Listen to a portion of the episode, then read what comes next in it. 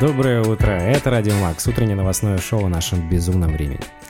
Сегодня 17 ноября, я считаю, супер погода, отличный день. Уже четверг, я вас с этим поздравляю.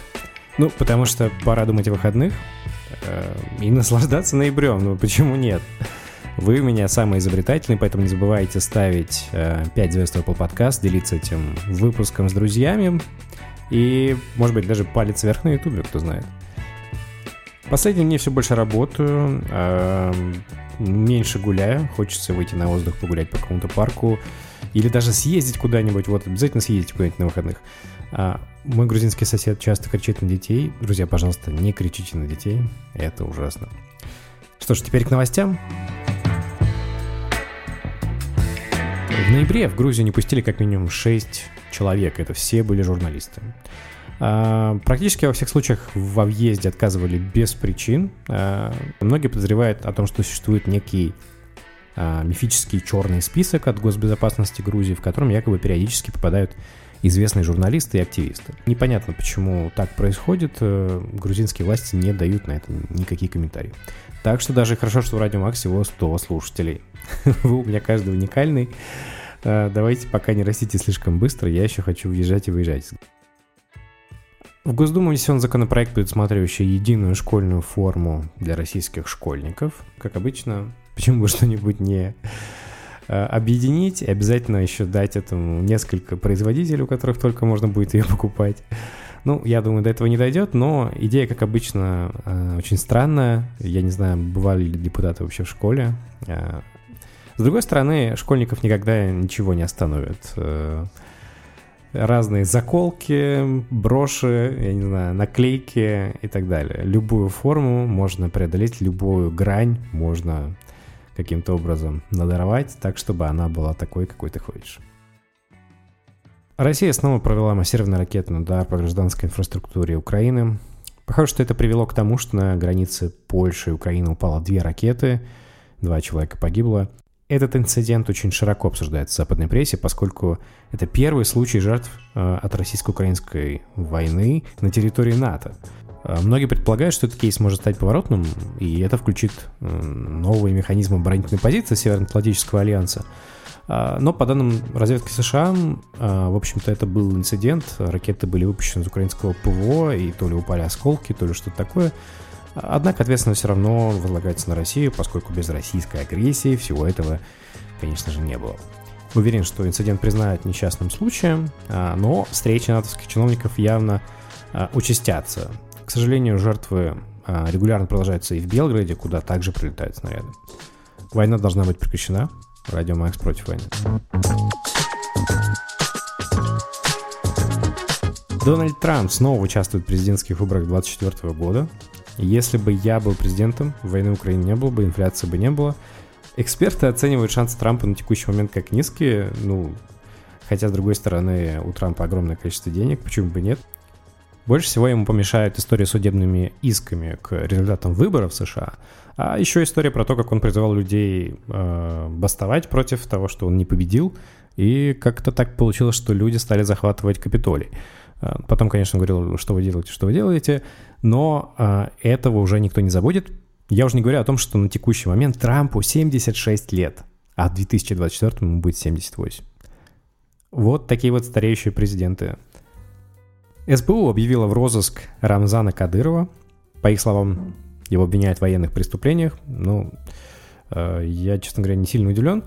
Рамзан отреагировал на это так. Определите место, куда нам явиться. Мы с удовольствием к вам приедем и разберемся, кто преступник, кто убийца, кто террорист. Вообще, конечно, интересная практика.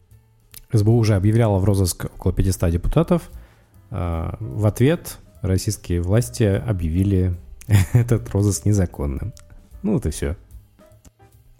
В Вене активисты облили картину Густава Климта. Немецкая экологическая группировка Last Generation снова поливать краской и супом и всем прочим искусство. Цель перформанса – привлечь внимание стран к экологическим проблемам. Но, по-моему, главная проблема заключается в том, что эффект привлечения внимания достигнут, он очень силен и вызывает абсолютно негативную реакцию, но совершенно не по экологическим причинам, а потому что обливают искусство какой-нибудь херней. Э, не переживайте, Клинт в порядке. Музей Вене пообещал обращать внимание на эко-инициативы. В общем, всем все это этим не закончилось. Кстати, я вот очень сильно переживал, а неужели эти картины находятся без стекла? Большинство из них находится под стеклом, так что все в порядке. Московский ЦУМ запустил приложение для перепродажи люксовой одежды. Оно называется ЦУМ Коллект, имеет такой флер коллекционирования редких люксовых вещей. Интересно, что эксперты ЦУМ будут проверять подлинность вещей, а за последние 5 лет рынок поддержанного люкса вырос аж на 65% по оценке а, консалтинговой компании Bain. Так что некоторая боль для людей, которые торгуют на Авито. А, с другой стороны, я уверен, что ЦУМ будет торговать и использовать так же, как и Авито, обыкновенных владельцев одежды, брать за это комиссию 20%. В общем, я думаю, что ничего сильно не изменится, но появятся, наверное, те, кто захотят покупать одежду из ЦУМа. Компания Notion представила нейросеть, помогающую писать тексты. Пока что недоступна всем, но журналисты Verge проверили ее, нейросеть успешно написал текст о плюсах и минусах бега. А, пока что будут доступны функции brainstorm на какую-то тему, блок в посте, описание вакансий и даже исправление грамматики и пунктуации в английском языке, что станет суперконкурентом Grammarly. Премия Where to Eat в Петербурге подвела итоги по лучшим ресторанам. А, первое место снова взял Birch, второе место Буржуа Богемианс, на третьем бист... француза Бистро, но в целом в рейтинге ничего нового не поменялось. Я наконец-то посмотрел сериал «Оби-Ван Кеноби», и это настоящее разочарование. Очень слабо, очень неправдоподобно, непонятно, почему они постоянно делают какие-то странные действия, почему в первой же или второй же серии Дарт Вейдер не смог убить Оби-Вана, вообще непонятно. А, есть ощущение, что просто слабо написан сценарий. А, еще в моем списке на просмотр антивоенная комедия «За пивом» о том, как чувак решил привезти пиво своим друзьям во время Вьетнамской войны. Расскажите, а какие у вас планы по фильмам и какие вещи вас разочаровали за последнее время? Напишите об этом в комментариях. Тести кофе выпустили кофейный адвент-календарь на 17 дней до Нового года и утро после, да, почему бы нет. Внутри 18 дрип-пакетов с разными сортами кофе. В первых ячейках самые спокойные, но ближе к празднику они становятся более сложными и яркими. Э, заказать это все можно на тесте кофе. И планы на выходные. Во-первых, в Петербурге открыли отреставрированный дом книги. Э, но это не все. На втором этаже, прямо напротив Казанского собора, открылось новое кафе, Рене кафе, от создателей Астер. Э, там красиво и дорого, я бы заглянул туда просто потому, чтобы посмотреть на интерьер, но цены там столичные, видимо, вид из окна обязывает. В Москве Третьяковской галерее до февраля можно посетить выставку «Отвергнутые шедевры», чтобы посмотреть как на картину, которую сначала отвергали, потом она становилась известной великой. А в Тбилиси 23 ноября будет концерт Валерия Меладзе. Кстати, билеты по 3 900, если переводить в рубли. А еще можно сходить в кофейню Шукура, чтобы попробовать осеннее меню раф с яблочным пирогом.